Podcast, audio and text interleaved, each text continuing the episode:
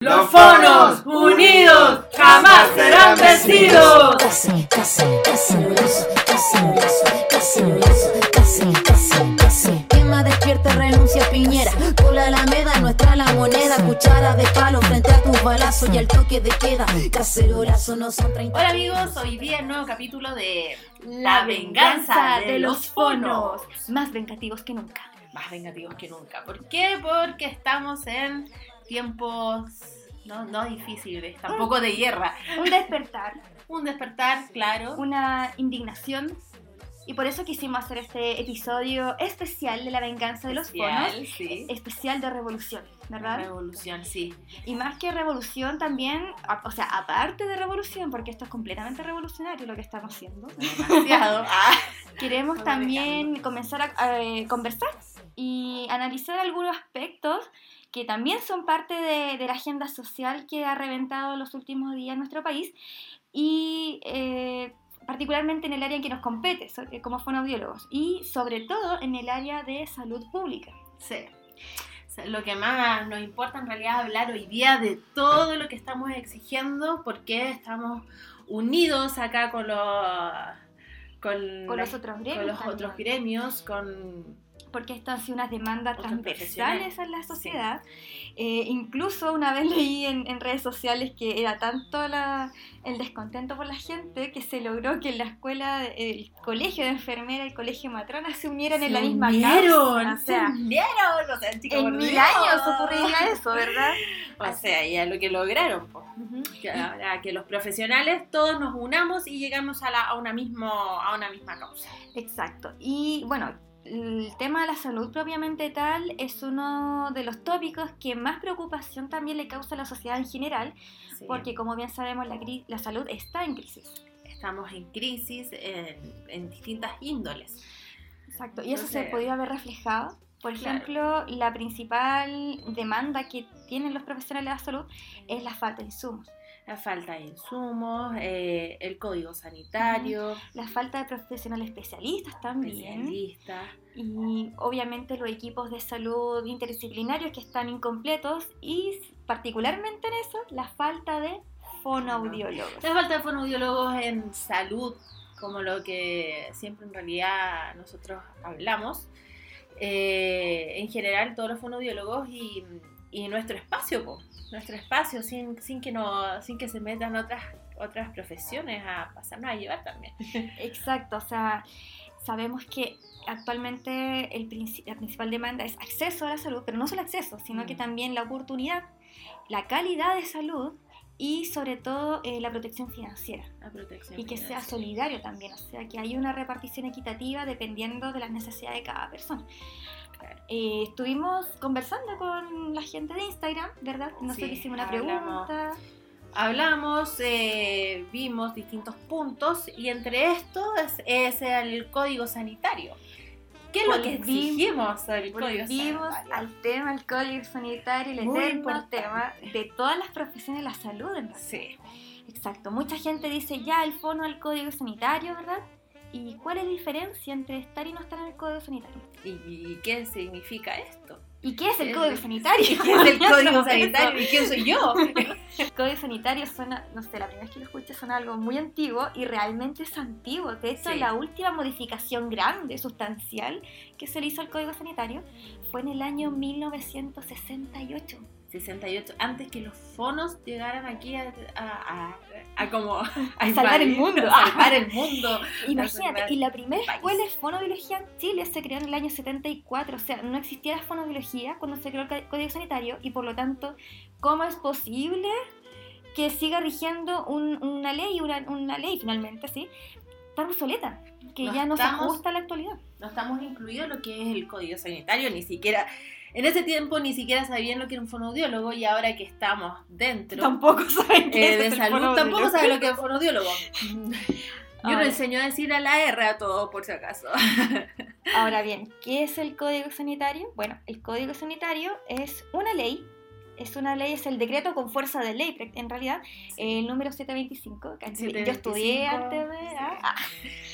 Eh, Leímos un poco. se refiere a todas las normas que están relacionadas como menciona Ley Chile, Claro. al fomento, la protección y recuperación de la salud de todos los habitantes de Chile, sean o no sean ciudadanos, pueden ser ni extranjeros, inmigrantes, legales o ilegales, da lo mismo. Lo que incluye nuestro país. Exacto.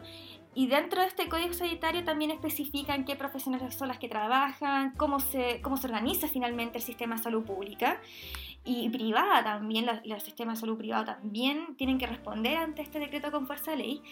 Y algo en particular, mm, en- entre los gremios de la salud, no solamente el FONO, sino que Mm. kine, Nutri, terapia Nutri, ocupacional, Otras profesiones, Sí, ¿sí? Estamos en, en acuerdo de que hay que modificar el artículo 112 y 113. Exacto. Esos dos artículos en particular son los que se tienen que actualizar con suma, suma urgencia. Urgencia. ¿Por ¿Por qué? ¿Por qué? Va a ver por qué. Porque no estamos en ninguno de esos. Primero fonoaudiología y tampoco las otras carreras. ¿Qué, qué dice el artículo 112? El 112 solamente dice que eh, se incluye en salud eh, o las, las actividades propiamente tal, medicina, odontología, química y farmacia, entre otras. O, mi- o misceláneas. Solamente eso. O sea, todo, todo el equipo terapéutico, tera- terapia ocupacional, kinesiología, fonoaudiología, psicología, Medicina veterinaria. medicina también. veterina- veterinaria. Trabajo social también, que es parte de la- del, del modelo ecológico de atención, Claro. que es importante eso.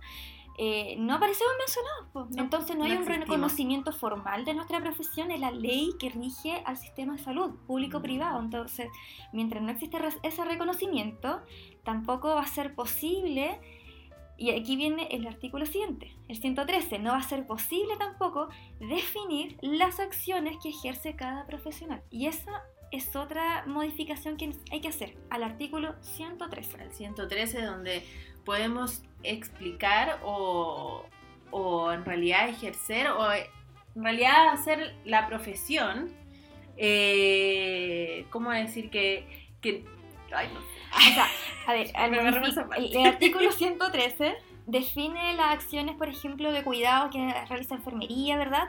Pero nada más. Y hace falta agregar más información ahí, modificar y agregar información y, e incorporar las funciones de, de cada profesional dentro del equipo multidisciplinario. Y eso también va a evitar otros problemas eh, como estas áreas grises que aún todavía no se define muy bien quién trabaja esta área, hasta dónde llega mi trabajo y viene la de otro profesional, cómo coarticulamos esta- estas funciones y, y dejemos de hablar finalmente del intrusismo profesional. Sí, es más bien generar barreras entre profesiones, ¿ya? O sea, yo trabajo lo que es lenguaje, habla, eh, terapeuta ocupacional trabaja sus áreas propiamente Ah, tal, Claro, todo lo que es actividad de vida. actividad de vida diaria, em, parte también cognición trabaja los terapeutas ocupacionales, pero no Exacto. netamente como lo hacemos nosotros con enfoque lingüístico. Exacto. De hecho, la- las funciones cognitivas son trabajo propiamente tal del neuropsicólogo. Nosotros sa- trabajamos un poco esa área, pero obviamente siempre dirigido a nuestro objetivo final, que es la fa- facilitación del lenguaje y la comunicación. Y también lo hace el terapeuta ocupacional para sus funciones de ABD, instrumentales, básicas, avanzadas, etc. Y así con otras profesiones. Así que, bueno, el- eh, la modificación al Código Sanitario data desde el 2013, 2014, que son las, las primeras movilizaciones que se empezaron a hacer Sí. al respecto. Y que vaya que estuvo presente el Colegio Fonoaudiólogo ahí, gracias. Sí, Pero también eh, los últimos años se ha ali- alicaído esta, esta iniciativa, no, porque la gente en realidad no le ve mayor eh, relevancia dentro de su vida cotidiana eh, a la modificación del código. no le ve relevancia y también lo mismo de, de no investigar más allá de lo que significa el código sanitario. O sea, a nosotros es un tema muy importante que nos compete, pero eh, ¿cuántos han leído el código sanitario? Yo ¿Cuánto? sinceramente no me lo leí por completo. ¿Cuántas personas han investigado sobre esto? En realidad, ni siquiera sabemos qué artículos son los que nos compete, que ahora les decimos, el 112 y 113. Sí, así que modificar artículo, ¿cómo dice niños? Ah, 102. 12 y 113. 113, Para que tengan en consideración, eh, para saber las demandas que estamos pidiendo, como también fonoaudiólogos. Exacto, porque además recuerden chicos que nosotros no somos profesional aislado, somos miembros de un, De un equipo, equipo. interdisciplinario, por lo tanto todas las decisiones y las demandas que se hagan eh, tienen que ser en conjunto con, con los otros colegas, Mm. porque el objetivo final de todo esto no es que encontremos más pega, que nos paguen más plata, no, sino que eh, facilitar la recuperación y la habilitación Sí. de los pacientes. Ese es el enfoque, el mayor enfoque. Ujú. Entre otros temas también, eh, poco profesionales. ¿Cómo nosotros también vamos a, a generar o, o realizar eh, cupos o eh, ¿Cómo- abrir cómo abrir, abrir espacios laborales? espacios ¿no? laborales eh, en fonoaudiología? Por eso también pocos profesionales en APS, UCI, salud pública, que también es un tema muy importante que nos compete. Sí, sabes que varias personas eh, me escriben, así como puedo encontrar pega, y yo les respondo, no sé, por favor, díganme. no sé, no díganos tengo la por favor. Y si, lo, y si lo pillan y si encuentran la pegada y si les resultó, nos envíen el, el dato y nosotros, nosotros también buscamos la pega de esa forma. Lo encuentro pero maravilloso. Mira, yo personalmente la pega la encontré de la forma tradicional, llegando currículum, me llamaron, entrevista, listo.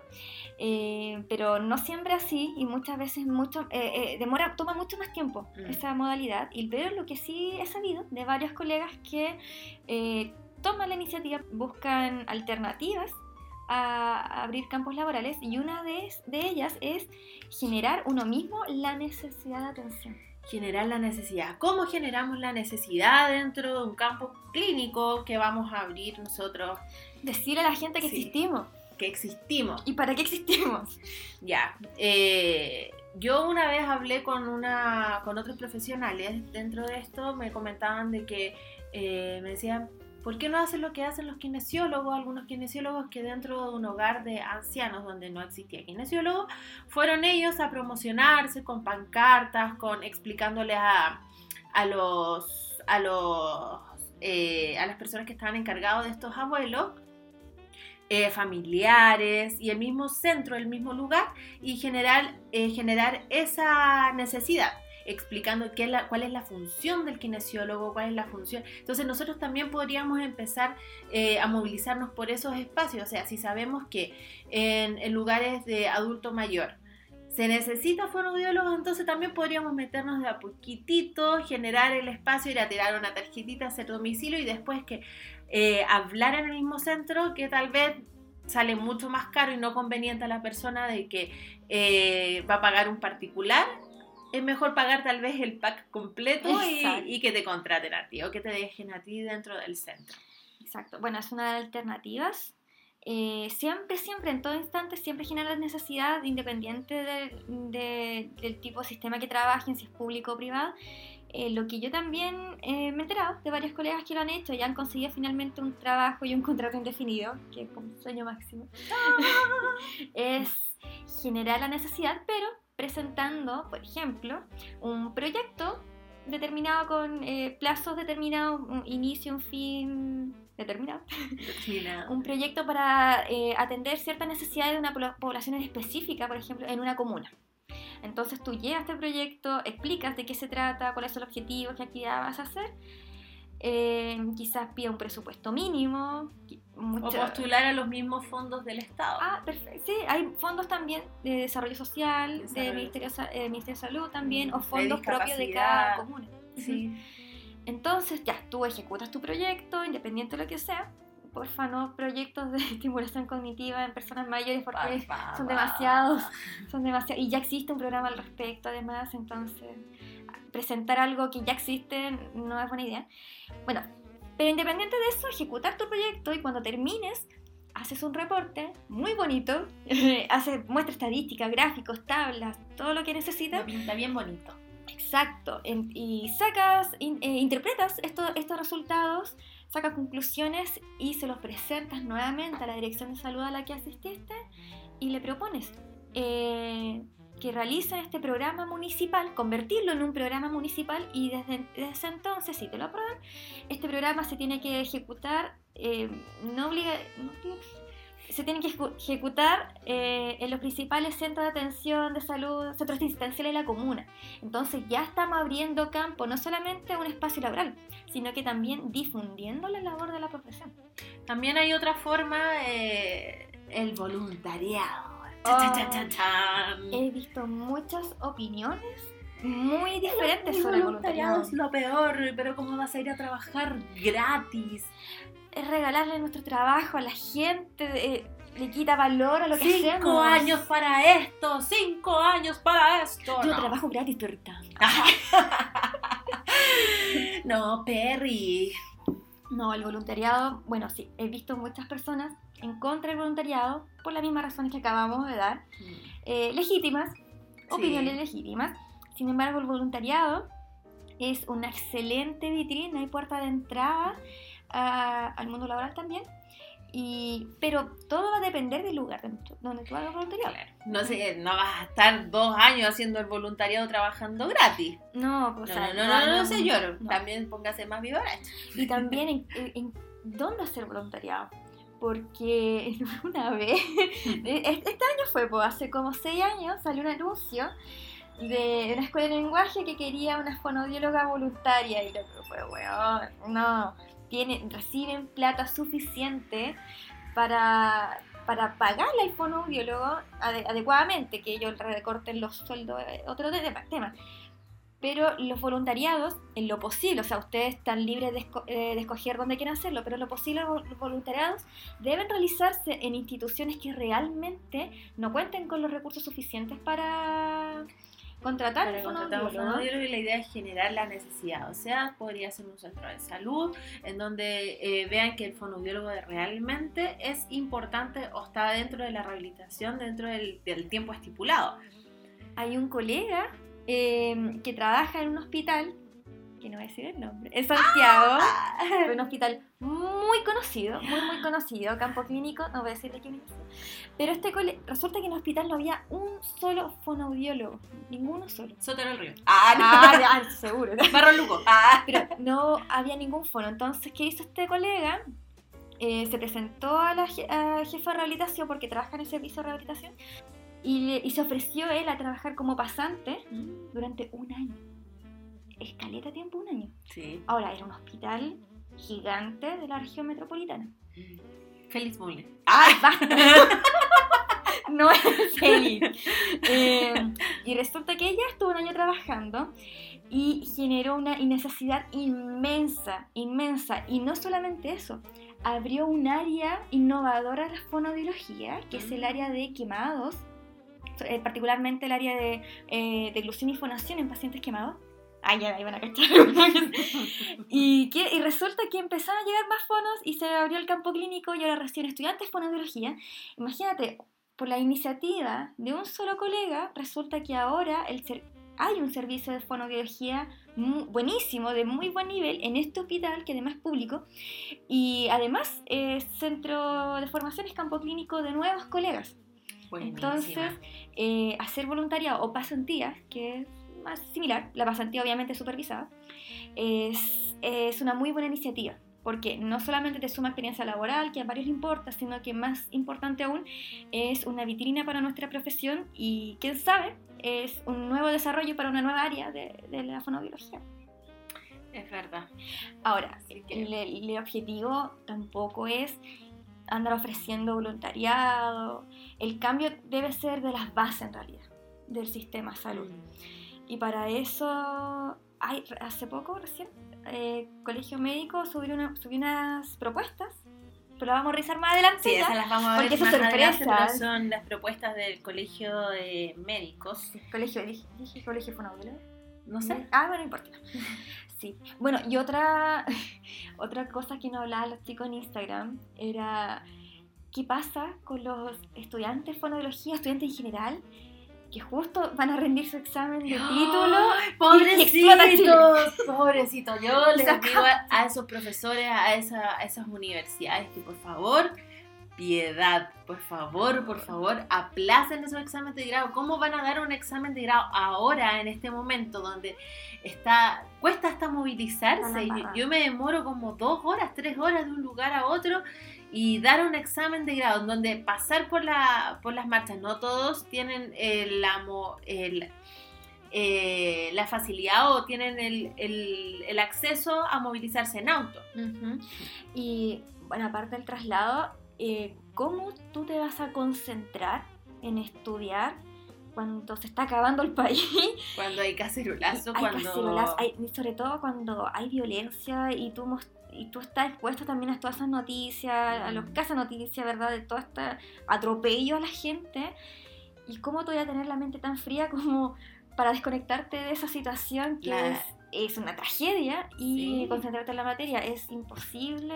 O sea, yo lo- personalmente lo encuentro imposible este Las bibliotecas quemadas, no. Además.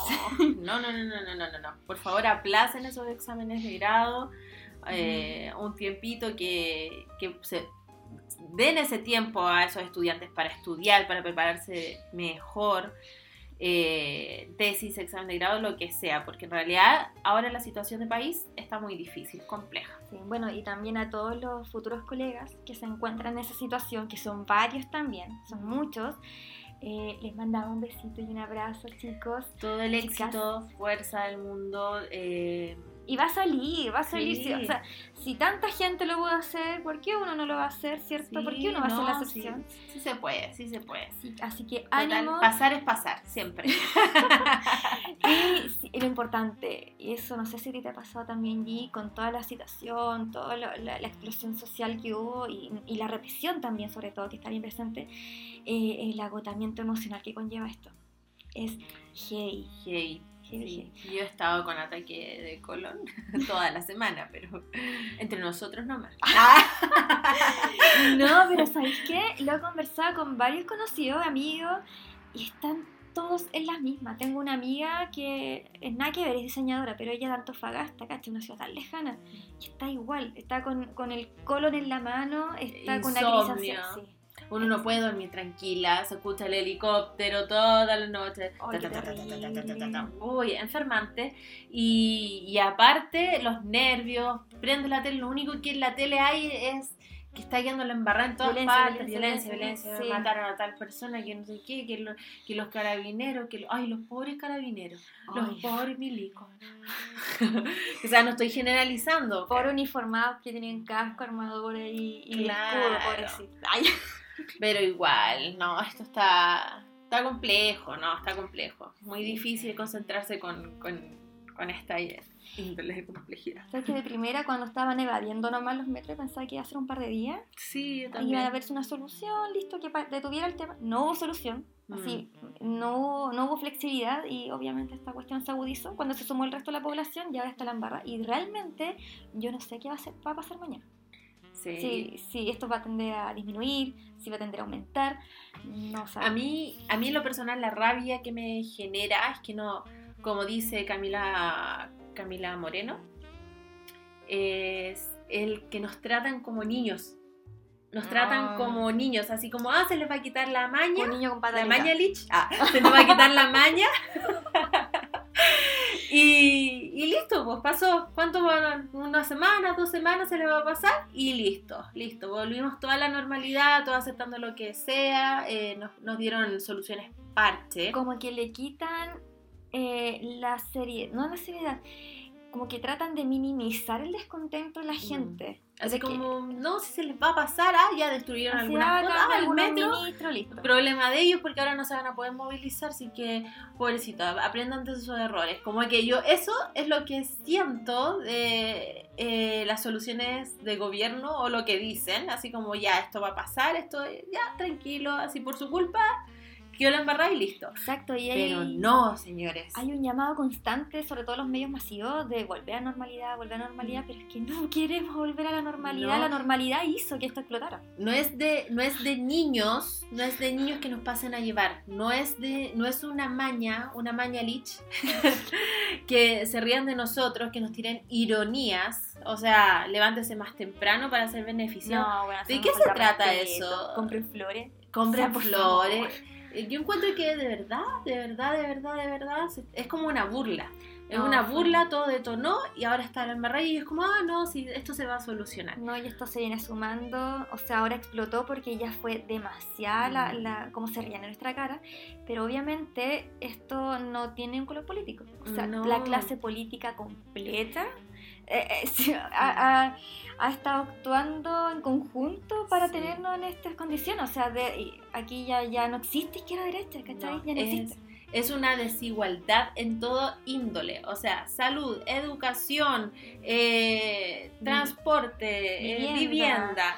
O sea, es todo, es todo, es todo en general. En general, entonces es como que no podemos, no podemos minimizar esto o la gente que también murió, el- Oh, la falta de respeto a los derechos humanos, O sea, no murió, lo asesinaron. directamente, asesinaron, eh, las violaciones a los Oh, derechos sí. humanos. eh, eso es súper importante, lo cual no podemos minimizar. sí.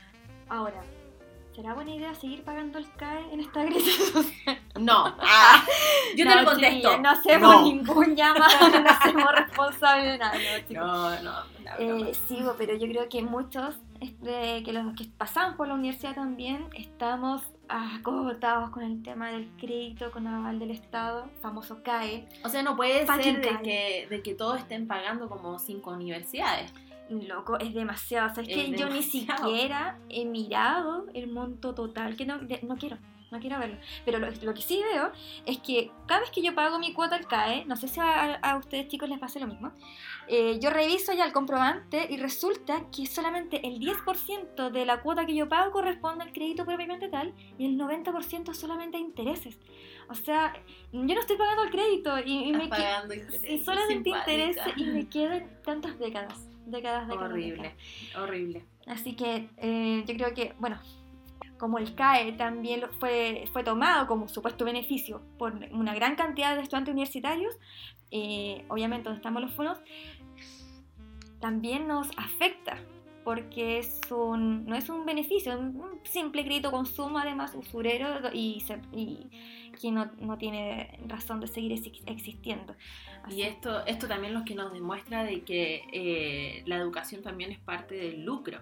O sea, sí. tú, ¿cuántas personas entran a estudiar y cuántas de estas personas pueden salir y cuántas de estas personas salen y, y ejercen? O sea, ¿cuántos fonoaudiólogos son los que ejercen realmente? Porque yo tengo muchos colegas que están trabajando entre haciendo uñas, entre, Mm. entre un restaurante, eh, eh, micreros, Eh, manejando el metro. manejando sí. metro, o sea, varios se van a sentir identificados o, o en café o café con piernas. ¡Ay, ya! Oye, deja más plata.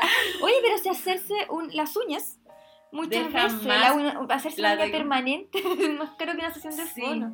Y aquí nosotros, en La Venganza de los Fonos, hicimos las tareas. Y tenemos cifras oficiales.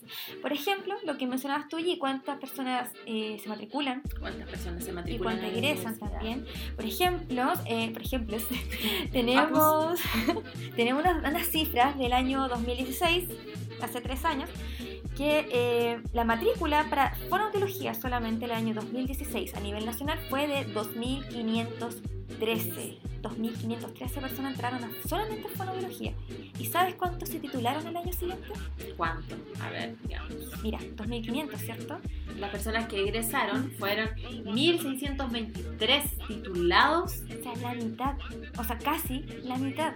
O sea, varios se salen, varios ya no pueden pagar la carrera, eh, varios eh, se cambian de carrera, otros Sí, por el- congelan. por el motivo que sean. Son personas que al momento de decidir estudiar una carrera universitaria y, y por no con- Invertir. y por no con- invertir y por no contar con los recursos en ese momento, se metieron en esta estafa del CAE y después por un u otro motivo ya no siguieron eh, estudiando, van a cargar con esa mochila por el resto de cuántas décadas más. Porque ¿Cuántas no es una deuda que se pague en un par de años, eh, o ni, ni siquiera en 10 años, una, una deuda que se extiende a lo largo de la historia prácticamente. O sea, chiquillos, ustedes no están, no estudiaron una carrera, ustedes estudiaron fonoaudiología, fonoaudiología, que o sea, estudiaron varias veces la carrera, porque en Sí, realidad equivale a cuántas ¿Cuántos, aranceles? ¿Cuántos aranceles el CAE? ¿Cuántos cuántos años de universidad equivale? Pudiste haber, a ver, pudiste haber estudiado medicina, pudiste haber estudiado otras carreras eh, pagándose el tintín y, y no, no es eso lo que nos evidencia el CAE. Y sabes qué, nos buscamos también las cifras de la Superintendencia de Salud. Eh, y entre el año 2009 y el año 2019, o sea, en una década ya, de, en, un rango de una década, la cantidad de fonoaudiólogos solamente titulados en este rango fue de 13.645 y esto sin contar los fonoaudiólogos titulados antes del 2009. O sea, había una cantidad enorme de personas que además podríamos dar respuesta de sobra a la necesidad de atención fonoaudiológica que hay en salud pública y también privada, hay que decirlo, y sin embargo no se está respondiendo porque no hay cupos en salud pública. ¿Y por qué no hay cupos? Porque no hay plata, no hay presupuesto. Y resulta que ahora, en este año, eh, mi amigo Mañalich, ah, mi socio, eh, resulta que decidió simplemente, bajo sus eh, estudios técnicos, su mesa técnica que ahí le aconseja, sabia, Mm, sabia simpático. gente Mm, universitaria, eh, reducir el presupuesto de salud eh, eh, a, nivel nacional de 5 mil millones a 1.500 millones. ¡Uy, qué simpático este caballero! O sea, ¿cachai el impacto que va a haber? O sea, obviamente va a impactar a, a los hospitales, los hospitales son siempre prioridad, pero ¿qué va a pasar entonces con, con va a empezar con hospitales de baja complejidad? Y, y mucho menos a qué, qué va a pasar con APS. Eh, no va a haber respuesta, o sea, mm, a, a duras penas van a estar los médicos, los enfermeros, ¿verdad? ¿Y qué pasa con la rehabilitación? con la rehabilitación, que lo- es parte muy importante. Después del diagnóstico viene todo un tema de rehabilitación donde nosotros tenemos que actuar de forma rápida, eficiente, Ujú. eficaz, como lo queremos decir. Pero tiene que ser rápido porque si no son personas que nunca se van a rehabilitar, nunca van... O sea, estamos trabajando con CIF. Netamente CIF.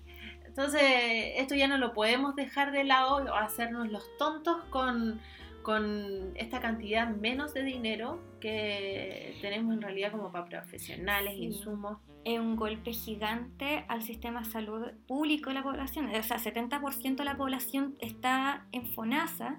Entonces, con este eh, reajuste arbitrario del Ministerio de Salud, porque muy expertos serán estos gallos en matemáticas, pero no tienen experiencia nada en atención de, de sanitaria, eh, resulta que ahora eh, también desencadenaron y gati- gatillaron y fueron partícipes, autores intelectuales de este crimen contra la salud pública que están haciendo. Y mucha gente va a seguir muriendo.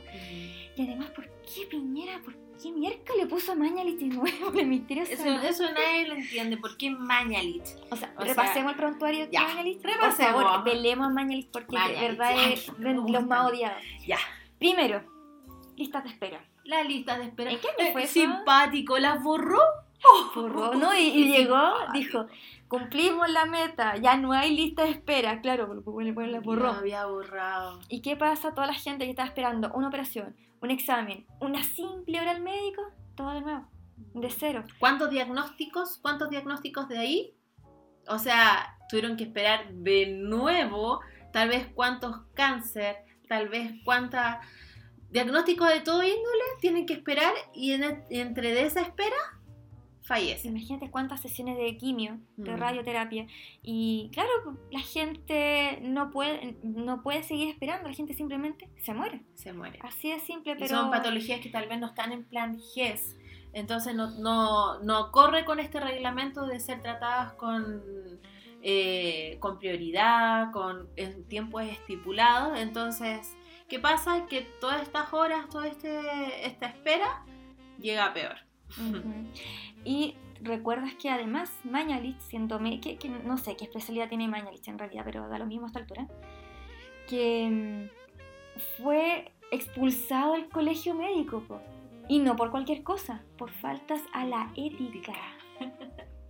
A ver, un médico que no ha trabajado en salud pública más que la, la práctica del internado y además eh, expulsado del- de- por tus propios colegas, por tu ética. O sea, imagínate qué cara dura debiste hacer como para que tus propios colegas decidieran Te expulsarte expulsen por falta de ética. y, y te designan ministro de salud.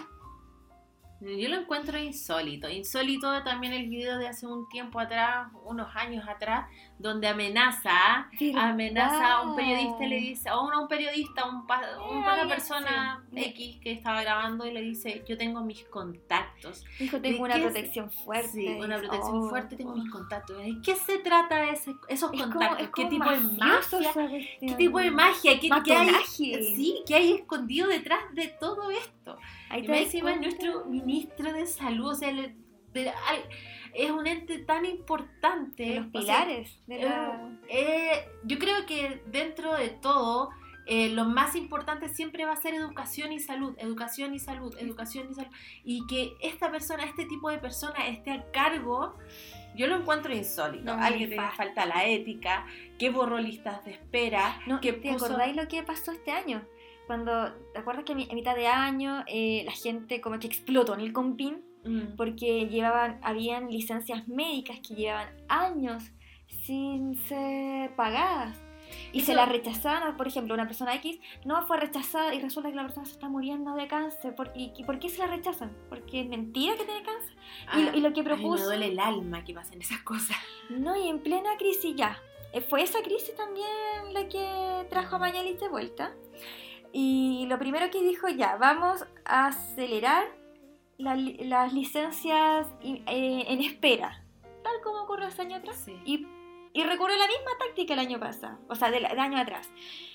Rechazó todas las licencias médicas, rechazó sistemáticamente, rechazada, rechazada, rechazada, hasta la última. ¿Y para qué? Para decir que ya no hay licencias pendientes. Entonces, ¿qué, es, es una falta de respeto qué falta de respeto para esas personas de que llevan el alimento a la casa y tienen que trabajar y más encima tienen una enfermedad, ya sea, eh, puede ser de lo más leve hasta algo, algo terminal.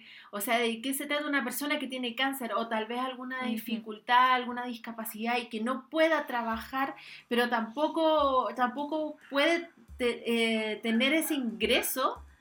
O sea, ¿qué, qué, ¿qué recurre? Yo vi una vez un caballero que lloraba porque tenía 100 pesos en su cuenta, oh. porque ya no tenía ni para comer. Y a eso hemos llegado. O sea, qué falta de empatía hacia el pueblo. ¿Sabes qué? Yo sé que ya. Este gallo, más que médico, en realidad es un político obviamente, es un político, y, ya comprendemos que tú como político tienes que responder a un conglomerado que, que, además está financiado por cierto grupo económico, tienes que responder a eso, pero loco, ¿qué onda? No es posible que tu lealtad a un conglomerado político económico sea más grande que tu humanidad. No, no, no es posible, no, no me calza. Mm. Eh, no es posible que, que las prioridades intentan cambiar en una persona con tanto poder. ¿Verdad? Y bueno, a raíz de esta, de esta estallido social, también nos hemos dado cuenta a través de redes sociales de las diversas demandas que han salido, sobre todo en, el ámbito salud-educación. Y he visto el tema de la ley de autismo, por ejemplo, porque la carga económica para las familias con una persona con autismo es enorme. O sea, lo que tienen que pagar por, eh, por en realidad las terapias, porque las terapias muchas personas tienen que pagar por terapias en realidad ya particulares.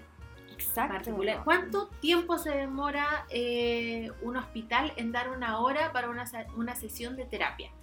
Yo estoy en un centro, en una corporación con niños con trastorno espectro autista. Mm. Estas personas eh, necesitan, que se piden la hora y se la dan cada un mes aproximadamente, algunos con suerte. O sea, cada un mes van a hacer una terapia. ¿Cuál es el avance de este niño o de esta persona en un mes? O sea, que va a hacer una terapia cada, cada vez, cada un mes. Entonces, ¿cuáles, ¿cuáles son las tácticas? Llegar a lugares o corporaciones donde son sin fines de lucro, con tal de poder ayudar a estas familias a, ayudar a amortiguar el tremendo gasto económico que esto significa. Y por ejemplo, mira, saquemos cuenta. Eh, ¿Cuántos profesionales trabajan con un niño con TEA estándar, ya. El terapeuta ocupacional. Fono, fono, siempre, o sea, ya, fono, teo, kine, kine, eh, psicólogo. Psicólogo también. Pucha, y sin hablar de neurólogo acá, mm. solamente las terapias, ya porque el neurólogo puede ser una vez al mes. Claro. Ya, eh, solamente nutricionista en algunos casos, ¿verdad? Pero solamente hablemos de las terapias, kine, fono, teo, psicólogo. Ya, supongamos que cada sesión cuesta 20 mil pesos. Ya, sabemos que hay sesiones que cuestan más que eso. Claro. Pero el promedio por lo bajo es 20 mil pesos. ¿Qué tipo de terapia? También, sí, porque algunos requieren de otra, de una terapia mucho más especializada con estrategias más específicas. Hay terapias alternativas que también, También. se ofrecen estos chicos. Entonces, mira, imagínate que tenga dos sesiones a la semana. Por ejemplo, solamente con. Ah, ya, nunca pasa. Pero supongamos solamente dos sesiones a la semana, de 20 mil pesos cada una. Al mes, ya una familia está gastando solamente 160 mil pesos solamente en un profesional. A ver, estos sese- 160 multipliquémoslos por el fono, o sea, por el, por el fono, por el kineteo psicólogo, suponiendo que todos cobran también los mismos 20 mil pesos, serían 640 mil pesos al 640 mes. mil pesos al mes. O sea, y, esas familias que tienen más de un niño con trastorno espectro. Mucho peor. Entonces imagínate, el sueldo mínimo, ¿a ¿cuánto lo sube? No, el ingreso mínimo, no sé qué, eh, chaya metió Piñera. 350 y... De 350. 350 y...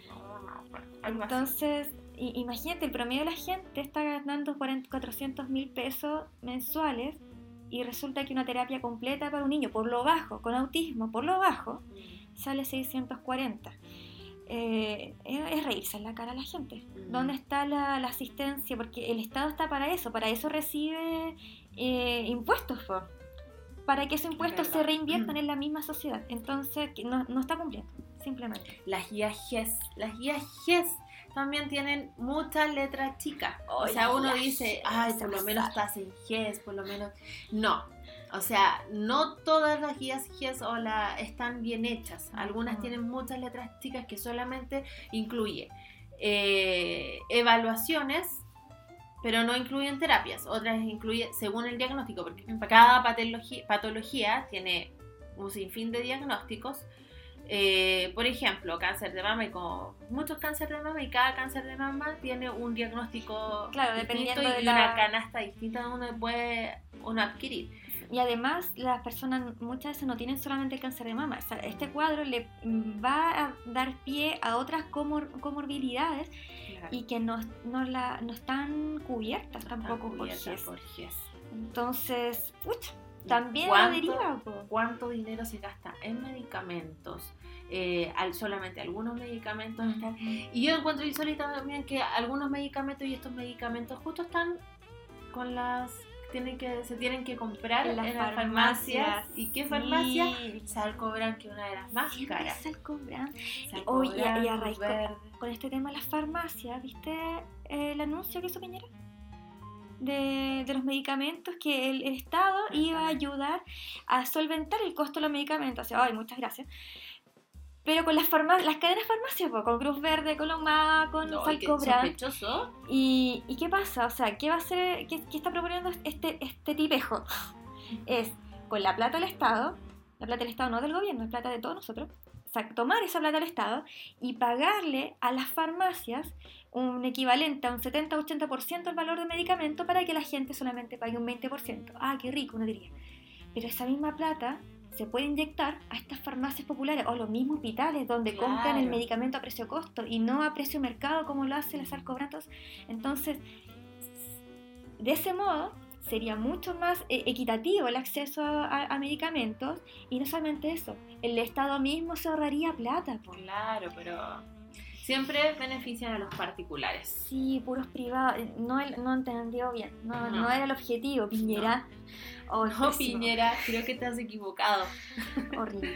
Bueno, y además sobre las guías, GES, eh, bueno, hace poco se sumaron nuevas cinco enfermedades, Sí. Hay varios patologías, realidad. cáncer. entre ellos... eh, Alzheimer.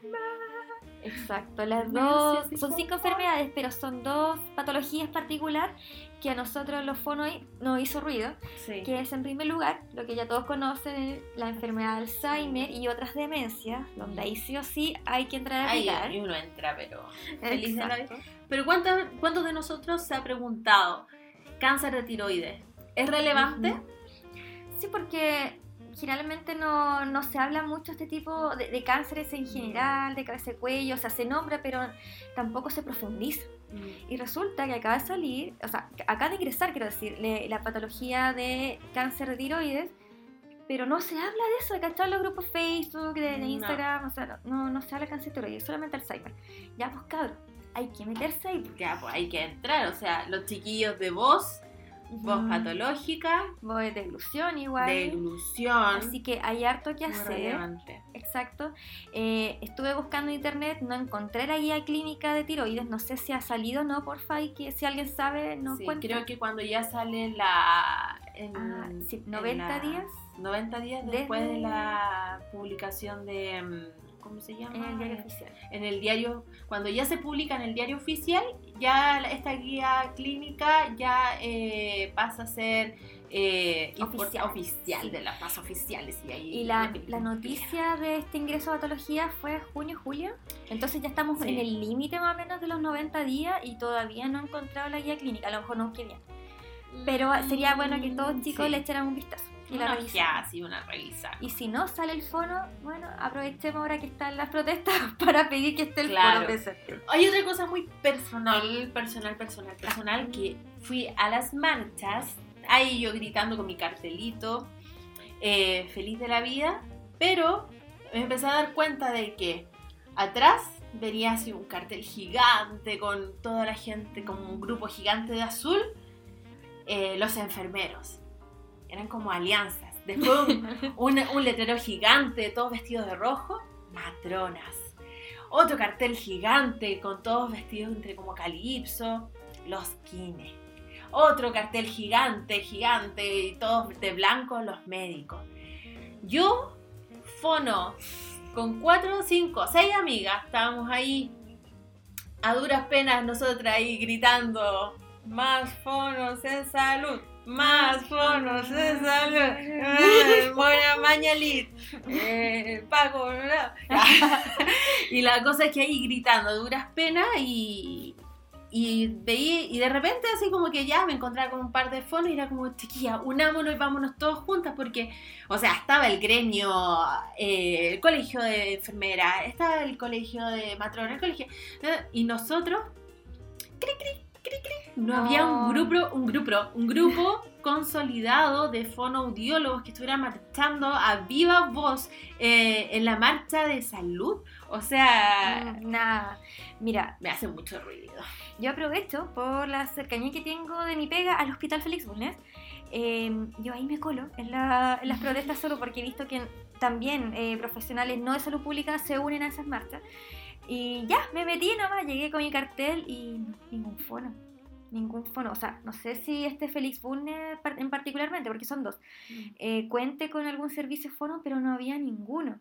También la otra vez corrí para llegar al encuentro del colegio médico en la Plaza Italia y ningún fonoaudiólogo, Nada, ninguno, nada, ninguno. nada, Y sabes, yo creo que pasa igual allí, eh, y aquí yo creo que hay que ser un mea culpa entre todos, o sea, ni siquiera un mea culpa, sino que simplemente hay que comprender lo que pasa. Entre fonos no tenemos mucha cultura gremio. No, No es. Absolutamente eh, no nada. hay una cultura gremio, por ejemplo, como el colegio médico, el colegio enfermera. a mí me hace ruido de que seamos tan pocos fonoaudiólogos, hay tan poca pega y entre nosotros nos estamos atacando, entre nosotros no hay esa empatía, esa unidad, eh, de que ya, eh, en- no sé si taparnos entre nosotros, ayudarnos, eh, Mucha apoyarnos. competitividad. Mu- toda la gente Y- es competitiva. Y entonces, sabes ¿qué que yo creo que esto nace también del miedo Mm. eh, el, el miedo laboral. Entonces, muchas veces, y me he dado cuenta que, porque me ha tocado, a mí por mi pega, me toca ir a visitar dif- diferentes fonoaudiólogos, ir capacitando, y siempre un fono pela al fono Sí. anterior que estuvo trabajando con el usuario, y es como, bueno, no so, esto es como maestro chasquilla, como lo- los gaffiters cuando pelan en la pega. No, no, chiquillos, ya no estamos en No la estamos época en de, de- de pelear, de discutir, eh, sobre todo en este momento. Yo el- hoy día, de hecho hoy día mismo me di cuenta que mi colega que estaba anterior que yo se había mandado un condoro.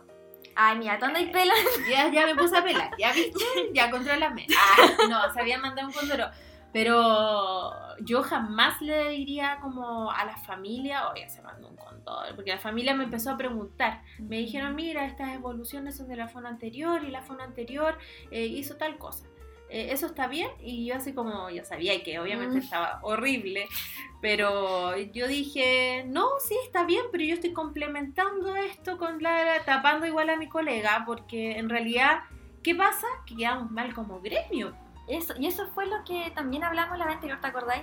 Si tú pelas a otro fono, no estás Eso. pelando a otro fono, estás pelando a- simplemente a, a un fonoaudiólogo, Un biólogo, igual que un tú. colega. Sí. Yo le decía, no, mi colega está bien, lo que pasa es que está haciendo otras técnicas, otras Ujú. técnicas, otra, está trabajando otras cosas y yo lo estoy complementando. la, la, la. Además, además, recordemos que los usuarios, muchas veces, no todos, pero sí hay un grupo de usuarios que son súper buenos para chamullar, Mm. son súper mentirosos. No sé si te acordáis que hace tiempo funaron a una fonoaudióloga, ¿Mm? una señora Sí. funó una fono porque dijo que discriminó a su hijo, porque no lo quería matricular en una escuela de lenguaje porque tenía una enfermedad, un síndrome no sé qué. Mm.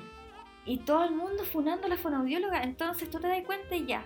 Uno, uno como fono te, da, te das cuenta, porque ya estoy en el tema, de que la fono estaba completamente en lo correcto. Pero si esta señora va con esta historia a otra, a otra persona que no está inmersa en el tema de la educación especial, eh, empiezan a atacar y comienzan a linchar a la, a la colega. po. Entonces, cada vez que nosotros escuchemos una crítica, también esperemos eh, escuchar la contraparte, porque sabemos que la gente, eh, y esto es inherente al ser humano, tiende a modificar las cosas a su favor. Sí. Sí, Uno mismo igual lo ha hecho Nosotros nos tenemos que defender entre nosotros. ¿sí? O sea, si la colega se mandó un condorito, quedarnos callados entre nosotros. Tal vez después le paráis los carros a la colega, la Exacto. llamáis y le decís, oye, ¿sabéis que te equivocaste en esta cosa? Tal vez podrías modificar esto. Mira, y te podrías leer este paper porque esto te va a ayudar en él. Eso, eh, no es lo mismo, chicos, que dejar pasar errores, dejar Mm. pasar que, que un colega se haya mandado un cóndor con un usuario, no. Sino que simplemente eh, hacer la crítica con la persona y en el momento adecuado. Y que sea una crítica pelear, no. Exacto. Una crítica constructiva, pero jamás esto de entrar a pelar y decir, oh, este fonoaudiólogo, ojalá él nunca más sea fonoaudiólogo. No, no da". vamos a llegar al grupo ese de No. Facebook que todos conocen ya así, oye, mira, te dejo la Sí, no, que se colega, aquí está la foto, André. Ah, André. No, chicos, eso no. Oye, ¿sabéis qué? Hemos hablado también mucho de salud, porque igual el salud es un tema que suena demasiado, pero recordemos, porque sabemos que está en nuestro grupo de colegas Sí. haciendo patria en educación. Un besito para todos los de educación. Y también hay, hay- existen demandas para Sí. el ámbito de educación que no han sonado mucho en esta, en esta protesta social. Claro, es que claro, pues las falencias están por, por, por educación, porque es donde más hace falta fonoaudiólogo y menos hay. Sí. Bueno, por ejemplo, eh, se escucha mucho la educación regular, pero educación especial mm, no está muy presente. Mm, no. Y aquí con Di hicimos un estudio meticuloso Ah, de todos los cambios que se necesitarían para, principalmente, para el decreto 170, que es el más conocido y el que rige también el trabajo del fonoaudiólogo, sobre todo en escuela de lenguaje. De nuestro segundo hogar. Ay, ya, ¿de dónde? Por ejemplo, estábamos hablando sobre los diagnósticos que, que menciona el decreto. Eso de disfasia. Disfasia. ¿Qué onda? Bueno, todavía. Disglosia. Pero en el decreto 170 todavía se habla también del, del, del mixto, del expresivo. Claro. del- Hay, muchas, hay muchas modificaciones, muchos estudios eh, que han cambiado los diagnósticos, o sea, Ujú. han actualizado. Pero ¿qué pasa con, con los decretos de educación? Exacto. De hecho, el decreto ¿Se han 170 modificado? eh, menciona que qué diagnóstico usar. Bueno, el que aparezca mencionado en el decreto, va, en el, DC, en el DCM3 o en su última edición, pero resulta que ya vamos a las 5 y dale con el TEL, cuando ya definitivamente esto ya se cambió. De hecho, el TEL, ¿cómo se llama? TEL expresivo ni siquiera debería existir, porque sabemos que el TEL es siempre mixto. No afecta de forma diferencial la creación y, y- y comprensión. El, el TEL es solamente mixto. Y ni siquiera es TEL, es trastorno eh, Sí. del desarrollo del lenguaje. Entonces ya estamos bastante atrasados en ese aspecto. ¿Y sabes Mm, qué? Y no queríamos dejarlo atrás. Exacto, porque sabemos que son muchos, muchos, muchos los colegas que están insertos en educación. ¿Y qué pasa con el proceso de evaluación? Proceso de evaluación también está muy, em, muy atrasado, muy, aparte, aburrido. aburrido. esos test aburridos en blanco y negro, que está el niño ahí sentado, que, o sea, yo creo que a cualquiera le sale tel con ese Horrible. con esos test. Esa, imagínate, para empezar, ya partiendo por un simple tema que el proceso de evaluación que exige el decreto 170 te coarta toda la libertad con, con tu propio criterio profesional que has formado durante cinco años. No pases este test y listo. O sea, podemos hacer más que eso. ¿qué Claro, que es lo cuantitativo. Por eso siempre hay que, como decía una queridísima profe que le mando muchos cariños, eh, siempre el corpus lingüístico es importante, siempre, siempre, siempre. Te- tengan siempre eso en consideración. Si tienen un tiempito, que lo más probable es que no lo tengan, pero si llegasen a tener un tiempo, si están ahí como un poco aburridos, el corpus lingüístico, es la Denle. mejor, la mejor opción. Pero ¿qué pasa? Eh, tomar un- primero tomar el corpus lingüístico, luego transcribir el, cor- el corpus y luego analizar oración por oración, ¿verdad? Eh, todos los corpus toman mucho tiempo. po. solamente Y- para y- fanáticos. del- Exacto. Toma demasiado tiempo, entonces la escuela de lenguaje obviamente no está interesada en, en pagar un segundo o un tercer fonoaudiólogo porque platita para el bolsillo, no la voy a malgastar en un fonoaudiólogo. Eh, entonces, ¿qué pasa? Hacerlo más rápido. Y de hecho, ¿cuántos test son? A ver, el TEPRO, el screening, próximo TECAL, el TAR y una pauta pragmática que te Pragmática. piden cinco, muchas las veces las hacen en dos sesiones. Cuando y, no es una no es una evaluación adecuada, o sea, jamás, jamás. Y además los test son malísimos, no es por nada, eh, estimadas colegas Son un poquito autoras fome. del screening, pero de verdad su test evalúa otras cosas, no, no evalúa morfosintaxis, no. Eh, me imagino- debe ser súper bueno para la memoria de trabajo, por ejemplo, Claro, pero no está respondiendo a la necesidad de los, de los colegas. No. los colegas que son más meticulosos con respecto a lo que es el lenguaje en niños, infanto juvenil, claro, esto ya no, no- que, que pueda complementar. Exacto, no suma. No, no suma, suma. no suma. No así como el corpus lingüístico. Eso Nosotras, nosotras aquí en La Venganza de los Fonos somos corpus lovers. Sí, corpus lovers. Y ya, mira, evaluaste al niño, ¿verdad? Sí. eh, eh, diagnosticaste con TEL, ya, con TEL igual, aunque no se use, lo matriculas, el niño que no está con TEL, en lo posible, por favor, que no se matricule para no poner en riesgo al colega. Se matriculó, ya. Ya, se matriculó. Y comienza la intervención. Oye, pero la modalidad de intervención que existe en la escuela de lenguaje. Voy a sacar a los tres niños y a los tres niños les voy a hacer la intervención. A los tres niños, a los tres niños, a los tres niños. Es horrible, o sea, y en media hora además. Media hora. Fueran tres niños, por último, en una hora y media, pero no es así y no va a ocurrir. O de a uno, de a uno, porque de ahí tú vas a ver las características, la- las falencias que tiene cada niño y te puedes trabajar las habilidades precisas de ese niño. Así Difícil. que es algo que hay que modificar urgente. Y no es por la comodidad del fonoaudiólogo, nada. Si el fono, ¿cuándo había cómodo? Nunca. Sino que es por una real Oh. intervención de, de los niños y que sea verdad algo positivo para ellos. Por, no un jardín infantil gratis a pasar el rato. ¿Cierto? No. Así que eso en cuanto a las, a las demandas que, particulares de la fonoaudiología. Pero ahora queremos hablar sobre las propuestas que recién publicó el Colegio Médico.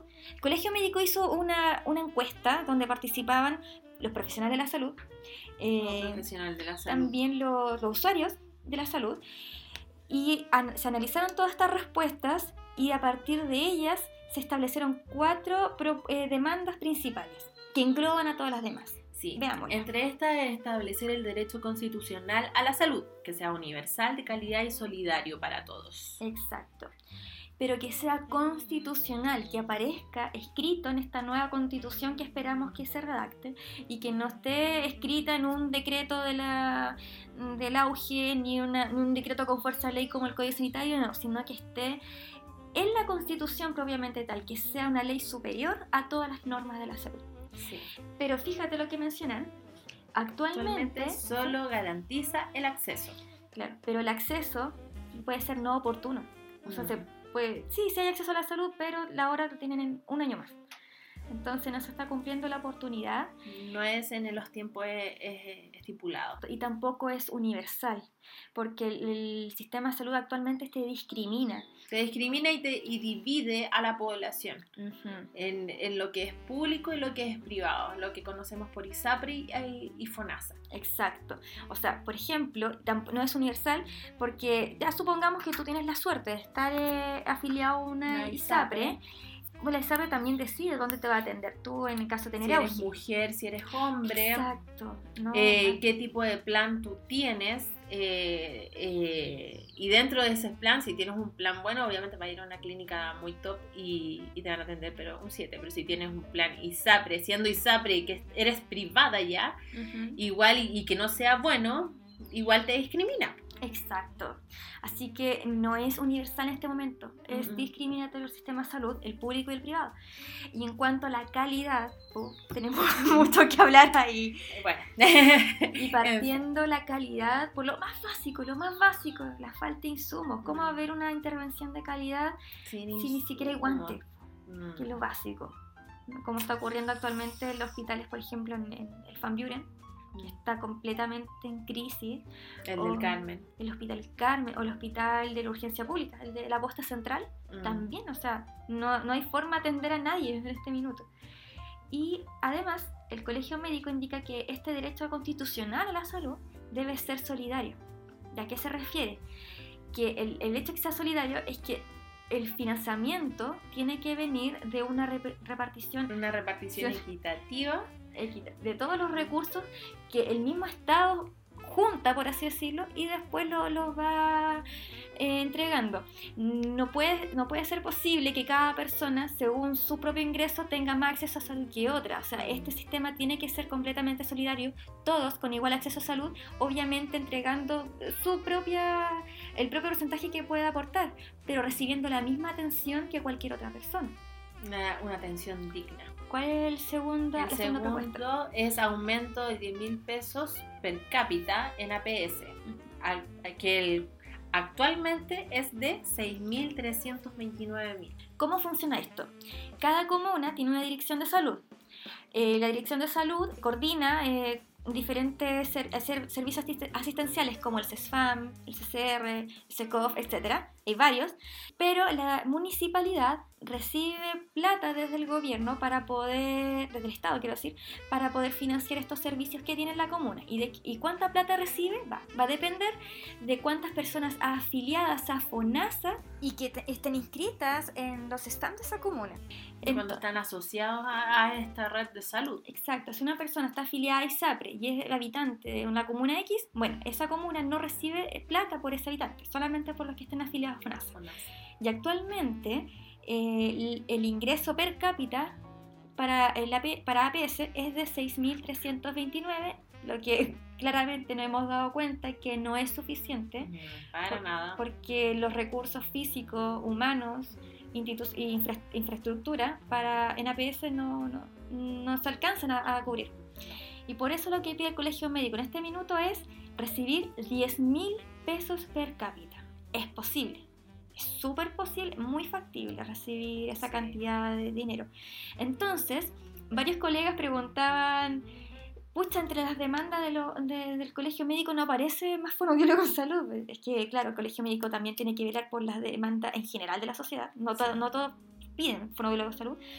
Pero si aumenta, como ellos proponen, si aumenta el ingreso per cápita a 10 mil pesos, obviamente se va a contar con más Claro, recursos. Más recursos para contratar un fonoaudiólogo. Exacto, para amplificar esta variedad, este abanico de profesionales que pueden trabajar dentro de la salud pública. Ahí vamos, vamos a tener más cabida dentro de este centro asistencial y va, va a existir más pega que lo que nosotros queremos. Y más recursos para los propios fonoaudiólogos, más crepa. pa. ya el tercer, el tercer eh, punto es el 6% de aumento del PIB a salud. Eh, el gasto público en salud debe ser de un 6% PIB. Actualmente es un 4,9%. El PIB, el Producto Interno Bruto, es finalmente cuánta plata gana Chile anualmente. Y claro, actualmente solamente 4,9% del Producto Interno Bruto se está destinando a financiar eh, todos los gastos relacionados a salud pública. Sin embargo, lo que está pidiendo el colegio médico es aumentar solamente en un punto, ¿cachai? De 4,9 a 6%. O sea, tampoco, porque ella, PIB se, suena como poquito, pero en realidad es mucha plata. Son miles, miles de millones de dólares, yo diría, para financiar al, país completo. ¿Es mucho pedir el 6% del PIB? No realmente, porque eh, va a estar orientado a financiar y cubrir el gasto en salud del equivalente al 70% de la población. Y si lo comparamos, por ejemplo, al PIB que se ocupa para financiar las Fuerzas Armadas en Chile, que es de un 2%, de un es un 2%, eh, y realmente eh, los gastos asociados a Fuerza Armada va dirigido a un grupo demasiado pequeño de la población. Muy acotado con menos, a lo que Exacto, es, menos del 10%. El, el, 2% del PIB se destina a financiar, bueno, entre, entre armas, cosas sumamente innecesarias este país, a financiar la, eh, los sueldos y las pensiones de menos del 2% menos del 5% de la población, el colegio médico está pidiendo un 6% para financiar todos los gastos relacionados a salud para el 70% de la población. O sea que somos la mayoría. O sea, es, es obviamente mayoría y un gasto sumamente necesario, y bastante realista. O sea, solamente es un 1% más, ¿verdad? No, no, no habría mayor inconveniente. No, no hay mayor inconveniente. Y el punto 4 es Seguro Nacional de Salud, la cotización que regrese a la Seguridad Social y SAPRE solo como seguro complementario. Exacto, ¿qué quiere decir? Que todas las personas volvamos a, estar FONASA en este Fondo Nacional de Salud, pero y que sea... Que sea en realidad, eh, que sea un seguro... Eh, conveniente, que sea un seguro de calidad y que, que todos tengamos de igual forma. Y tú sabes que el Seguro Nacional de Salud no es así una revolución en el tema, ¿no? es, un, es un sistema que ya está implementado en muchos países, incluso en países con menos recursos que nosotros tienen implementado este seguro. O sea, ¿por qué nosotros eh, el oasis de Latinoamérica. No lo va a poder implementar. Y, mejor economía. Sí, o sea, los, los, jaguares de Latinoamérica. Sí. Los, ingleses de Latinoamérica, bueno. Otra cosa. Sí, seguro. Eh, y el objetivo en realidad de tener un seguro nacional de salud, bueno, es alcanzar la cobertura universal.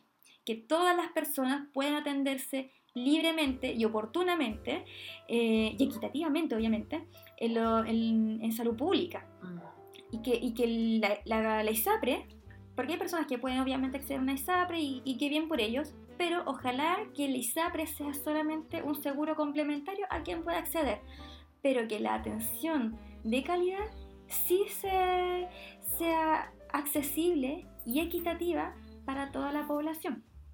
Así que la cotización, esa, ese 7% que a ti te van quitando, ya no se vaya a una ISAPRE, por ejemplo sino que se vaya directamente al Fondo de Seguridad Social. Y en este Fondo de Seguridad Social se van a juntar todos los 7%, ¿verdad? Y se van a repartir equitativamente eh, con, obviamente, principal objetivo, salud pública. Porque en este momento mucho de este 7% de, de, FONASA se está yendo a, recintos privados, como la clínica alemana, clínica Las Condes, qué sé yo, para eh, financiar los pacientes GES. Mm y no debería ser así. Reforcemos nuestra salud pública. Esas son las propuestas del colegio médico, las vamos a resumir entonces. ¿Qué es? La primera, establecer el derecho constitucional a la salud, universal de calidad y solidario. Exacto. El aumento del 10, a 10 mil pesos per cápita en APS. La PIB a salud que aumenta un 6%. Y el Seguro Nacional de Salud, cotizar, que, que la cotización regrese a la seguridad seguridad social. ¿Son muy eh, estrafalarias esta propuesta o no? No, son realistas, son realistas. Incluso se pueden implementar de aquí a corto plazo. Lo que, lo que más demoraría, eso sí, es eh, la primera propuesta que, que tiene el Colmet, que es establecer el derecho a la salud de manera constitucional que no sea una ley aislada, sino que esté escrita, estipulada, con sangre en la constitución de, Chile. Chicos, quisimos repasar en, esto, en estos minutos bueno, las principales problemáticas relacionadas sobre nuestra profesión. Eh, las principales eh, problemáticas relacionadas a la salud. salud. Y también bueno, a la educación, pero particularmente en el rol que jugamos nosotros los fonoaudiólogo. en educación. Lo que queremos es generar un apoyo eh, hacia, hacia las otras profesiones y hacia nosotros mismos. Exacto, es hora chicos, ya no de, hacer, ay, pero me está quitando la pega. No, no, no, eso ya es muy sig- siglo XX, es demasiado previo a la revolución de los 30 pesos, ya, ya tenemos que cambiar esta mentalidad. Nosotros somos coactores con otros profesionales, no somos en ningún caso protagonistas de la rehabilitación, nadie es protagonista de la rehabilitación más que el usuario, y tenemos que cambiar esa perspectiva, ya no de pelear del, de, de quién hace mi pega, quién no. Obviamente, si un profesional hace una pega que no corresponde, hay que denunciar eso, eso hecho. Ustedes por algo estudiaron, por algo están estudiando, si ya saben cuáles son sus pegas. y, y tomar par- eh, participación dentro de lo que es el código sanitario, que es lo más importante para dar cabida en realidad a lo que es nuestra profesión eh, en centros de salud. Sí, chicos, y además es hora ya de que empecemos, o sea, sí, hay que marchar, obviamente, porque así se, se generaliza, se visualiza la, la necesidad y la crisis de salud que hay, pero no nos quedemos en las marchas ni en la protesta, que eh, también comencemos a tomar la iniciativa de acercarnos a nuestras asociaciones, asociaciones gremiales, de proponer ideas también. Tengo Seamos partícipes Exacto. de todo tipo de actos. Eh, seamos, seamos activos en esto, no esperemos que las soluciones vengan de arriba porque nos hemos dado cuenta que no funciona así, por eso estamos como estamos. Entonces chicos, esto es una invitación para todos nosotros, porque tampoco con G tampoco nos quedamos fuera, para comenzar a tomar conciencia del poder que tenemos, o sea, ya lo vimos y podemos hacer cambios Sí. sustanciales en la salud y educación de- de- del país. Tenemos que, eh, tenemos que empoderarnos de nuestra carrera y más aún ahora que estamos, vamos a noviembre, ya estamos en noviembre. Así que noviembre es nuestro mes eh, para que nos empoderemos más de lo que es nuestro rol y de exigir en realidad lo que es nuestro. Así que chicos, eh, bueno, aguante para todos los que están dando la cara y peleando por una, una, una sociedad mucho más equitativa y justa para todos nosotros. Y también invitarlos, o sea, invitarnos a nosotros también a seguir eh, luchando por todo lo, lo bueno y lo positivo que se viene de ahora en adelante. Sí, con el hashtag ¿Qué- qué fonoaudiólogos en salud. Más, ah, Más fonoaudiólogos en salud. Hashtag más fonoaudiólogos en salud. Y recuerden, cada vez que vayan a protestar, lo que hagan, si ven un rayado relacionado a, a la salud educación donde estemos participando, etiqueten a arroba Ujú. futuro fonoaudiólogo y lo compartimos con el resto de los colegas del país y también con los colegas del extranjero que se han portado un 7 y han mandado mucho, mucho amor. Así que eso. Y más fonoaudiólogos en salud. Recuerden. Chao, chao.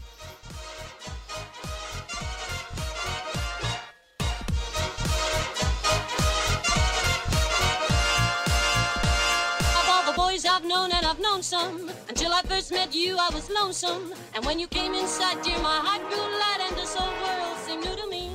You're really swell, I have to admit you deserve expressions that really fit.